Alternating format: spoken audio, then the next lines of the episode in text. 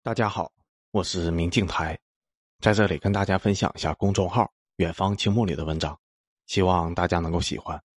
本期文章的题目是《西方的神权坍塌于一场大瘟疫》，文章发表于二零二零年八月七日。美国被塑造成了神一般的存在，民主和自由的灯塔代表着绝对的正确和真理。美国的一切都不容置疑，是一尊完美无瑕的神。是整个西方社会凝聚的核心。事实上的领导者和统治者，这一切都和中世纪的欧洲教皇非常的相似。曾经的欧洲教皇依附于王权，君权神授，皇帝才是神在人间的精神领袖，教皇不过是皇帝指定的代理人而已。公元四百七十六年之后的几个世纪里，欧洲的神权并不强大。根据史料记载，足足二十五任教皇里面。十六人是皇帝直接指派的，五人被皇帝罢免。很显然，此时的神权只是为皇帝服务的一个宗教组织而已。神职人员被称之为牧师，这个词在圣经原文里面就是牧羊人的意思。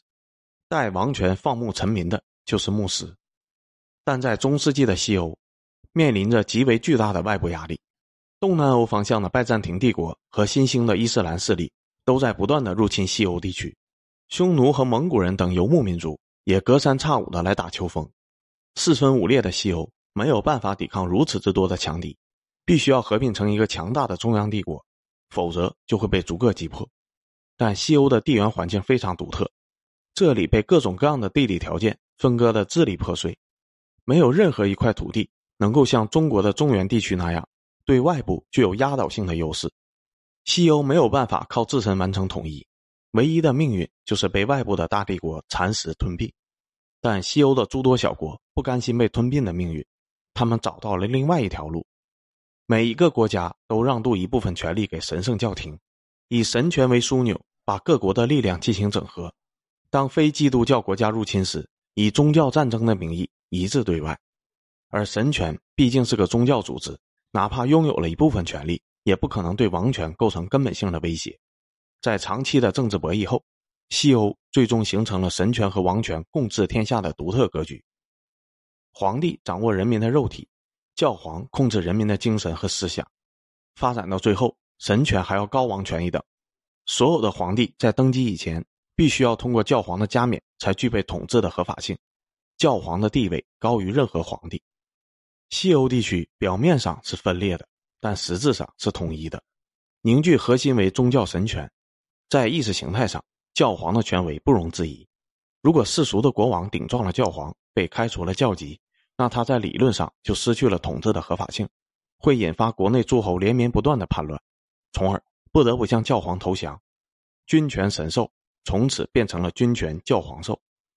但神权和王权共治天下的政治格局，确实促进了西欧的经济发展，整个欧洲的人口翻了一倍，达到了七千五百万，经济繁荣。武力强大，教皇甚至数次发动了十字军东征，狠狠地打击了外部势力，确保了西欧的安宁和稳定。西欧的人民幸福地享受着美好的生活，感恩上帝的一切，赞美教皇的统治，一切都是那么的岁月静好。但黑死病的爆发，摧毁了这个虚幻的和谐盛世。黑死病的学名叫鼠疫，死亡率高达百分之五十到百分之七十五。临死前的病人。会浑身缺氧，身体呈紫黑色，故名黑死病。一三三八年，黑死病率先在中亚的草原上爆发，并在随后的几年里面蔓延到了欧洲全境。当时的欧洲从内心深处就认可神权，所有人一出生就会接受洗礼，成为教徒，然后接受洗脑教育，赞美神、信奉神、服从神，是天经地义的事情。神是万能的，伟大、光明、正确。能够带领人民击破一切黑暗和邪恶。黑死病爆发以后，民众一批批的凄惨死去，但又束手无策。鼻血是死亡的前兆。男人和女人先是在大腿内侧和腋下生出无名的肿块，有的像苹果和鸡蛋一样大。肿块从这两处地方蔓延到全身，然后出现黑色斑点，尤其是手臂和大腿上密密麻麻。几乎所有出现症状的人，三日之内必死。侥幸活着的人聚集到安全的房子里，把自己关起来，小心翼翼的苟活。虔诚的教徒鞭打自己，试图以此祈求上帝的原谅，但无济于事。教宗号召信徒变卖家产前往圣地朝圣，但这种行为不仅没有遏制瘟疫，反而带来了更大规模的扩散。黑死病像幽灵一样徘徊在欧洲大地，不分阶层，不论贵贱，所有人都可能死亡。仅仅数年时间，黑死病把欧洲三分之一的人送进了地狱，两千五百多万人口消失。教会的神职人员冲锋在抗疫的第一线，无数的牧师一遍又一遍地为患者祷告和洗礼，期望上帝来治愈他们。无防护、长期密切接触鼠疫患者的后果就是，欧洲教堂的神职人员几乎快死绝了，死亡率远远高于普通的民众。薄伽丘的十日谈对此有描述：浩劫当前，这城里的法纪和圣规几乎都荡然无存了，因为神父和执法的官员。也不能例外，都死的死了，病的病了，要不就连一个手底下的人都没有，无从执行他们的职务了。因此，简直每个人都可以为所欲为。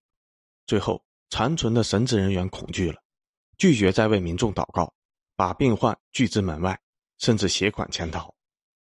连神职人员都无法在瘟疫中得到上帝的庇护，民众们逐渐醒悟了：原来世界上从来就没有救世主。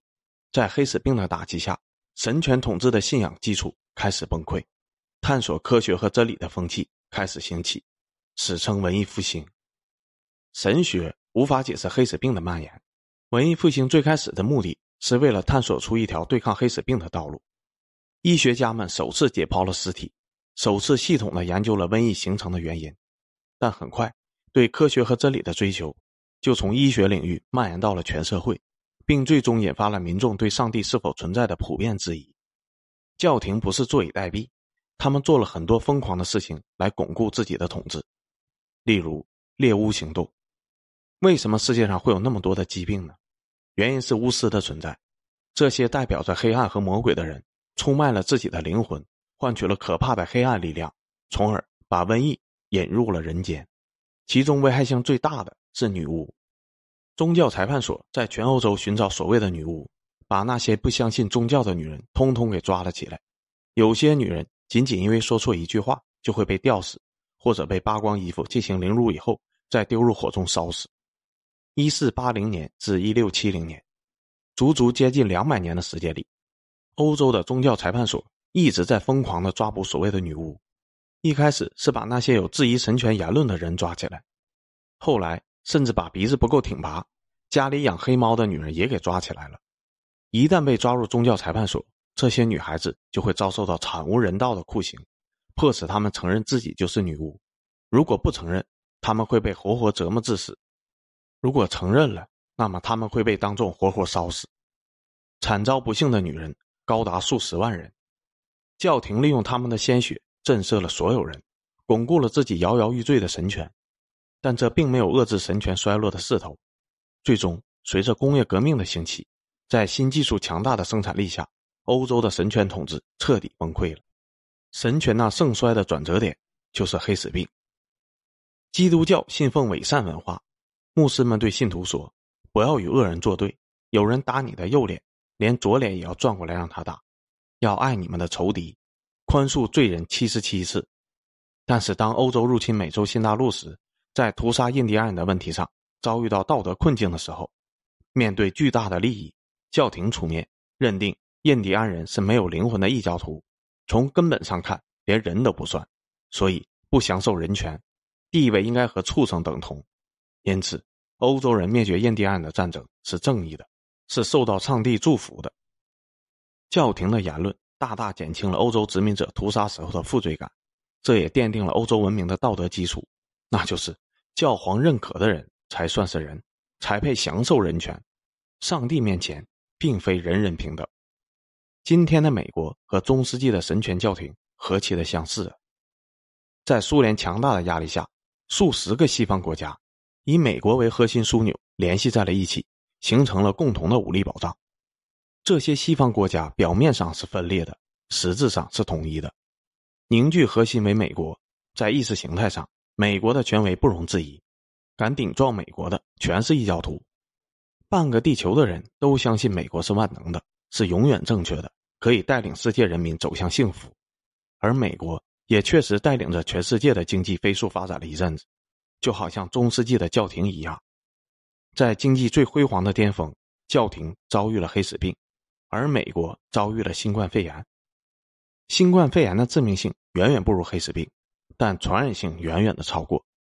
更重要的是，黑死病唤起了民众对神权的质疑，而新冠肺炎唤起了民众对美国体制的质疑。美国真的是完美无瑕的吗？美国真的一点问题都没有吗？新冠肺炎告诉我们，不是的。如果美国的体制有问题，那问题就更严重了。既然有一个问题，那会不会有第二个问题？到底哪一处有问题？为什么有问题？哪一处没有问题？为什么没问题？老祖宗传下来的制度，真的就完美到几百年都不需要改吗？一旦展开了大事变，美国的麻烦就大了。如果神圣性被击破，美国再想像以前那么容易的忽悠人就很难了。解放思想，实事求是，实践是检验真理的唯一标准，这是中国一直以来秉承的原则，而这也是文艺复兴所秉持的原则。在中国，绝不会有任何一个官员敢于在疫情肆虐的时候说出医生的观点现在一文不值这种荒谬绝伦的话。这种反制言论和当年神权的愚民手段异常的相似。神权被动摇以后。教廷发起了长达两百年的猎物运动，杀鸡儆猴，把一切敢于挑战神权的人都给打成了巫师，并残忍的杀害，妄图以他们的鲜血震慑挑战者，巩固自己的权利。这和特朗普今天利用所谓的国家安全问题围堵华为、封杀 TikTok，手法和当年的教廷猎物行动如出一辙。航母编队就是美国宗教裁判所的圣殿骑士。历史在不断的循环。世界上没有新鲜事，新冠疫情能否颠覆美国的统治？答案是不能。当年的神圣教廷也没有被黑死病所颠覆，但历史告诉我们，神圣教廷的统治根基就是因为在黑死病中的抗疫不力所动摇的。今天美国的统治根基也会因为新冠疫情的抗疫不力有所动摇。大瘟疫是盛衰的转折点。神圣教廷苟延残喘了几百年。用种种荒诞的手段来巩固自己的统治，但最终还是被人民所抛弃了。现代社会日新月异，历史的进程会更快。也许美国只需要几十年，就能走完神圣教廷几百年的衰落之路。慢慢衰落比直接崩溃更具有观赏性。